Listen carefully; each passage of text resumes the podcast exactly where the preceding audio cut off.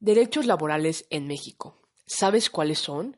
No trabajar más de ocho horas diarias, tener un día de descanso a la semana y trabajar en condiciones dignas son algunos de los principales derechos en nuestro país.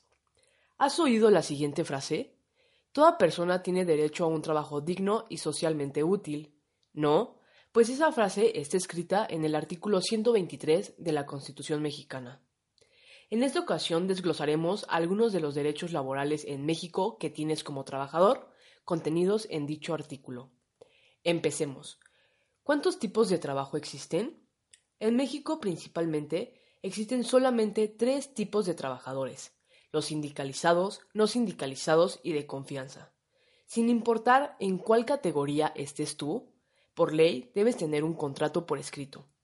En este documento deben estar explícitos los términos y condiciones en los que laborarás. ¿Cuáles son los principales derechos laborales en México? Antes de aceptar cualquier trabajo, conoce los principales derechos que tienes. Para iniciar, todo trabajador debe tener una jornada laboral con una duración máxima de 8 horas. En cambio, la jornada máxima de trabajo nocturno será de 7 horas. Quedan prohibidas las labores insalubres o peligrosas. Por cada seis días de trabajo se deberá disfrutar mínimo de un día de descanso semanal. Las empresas estarán obligadas a proporcionarle a sus trabajadores capacitación o adiestramiento para el trabajo. En cuanto al tema del salario, no debe existir distinción alguna. Se debe tener como salario correspondiente al establecido en la ley, sin tener en cuenta sexo, discapacidad o nacionalidad. El salario deberá pagarse precisamente en moneda de curso legal. Los trabajadores tienen el derecho a una participación en las utilidades de la empresa repartida de forma anual.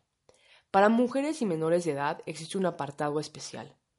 No se debe hacer distinción alguna por sexo, raza o edad.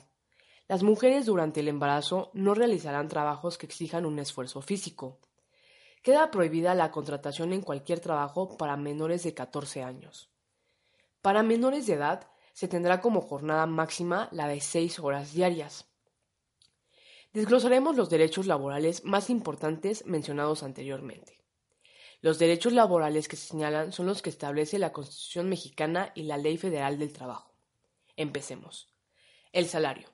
El primero de enero del año en curso entró en vigor el nuevo salario de 102.68 pesos.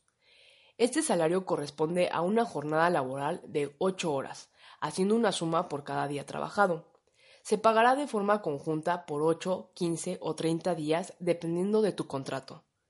Para el día de descanso otorgado, cada semana será con goce de sueldo. Vacaciones. Todo trabajador tiene derecho a seis días de vacaciones por el primer año de servicio.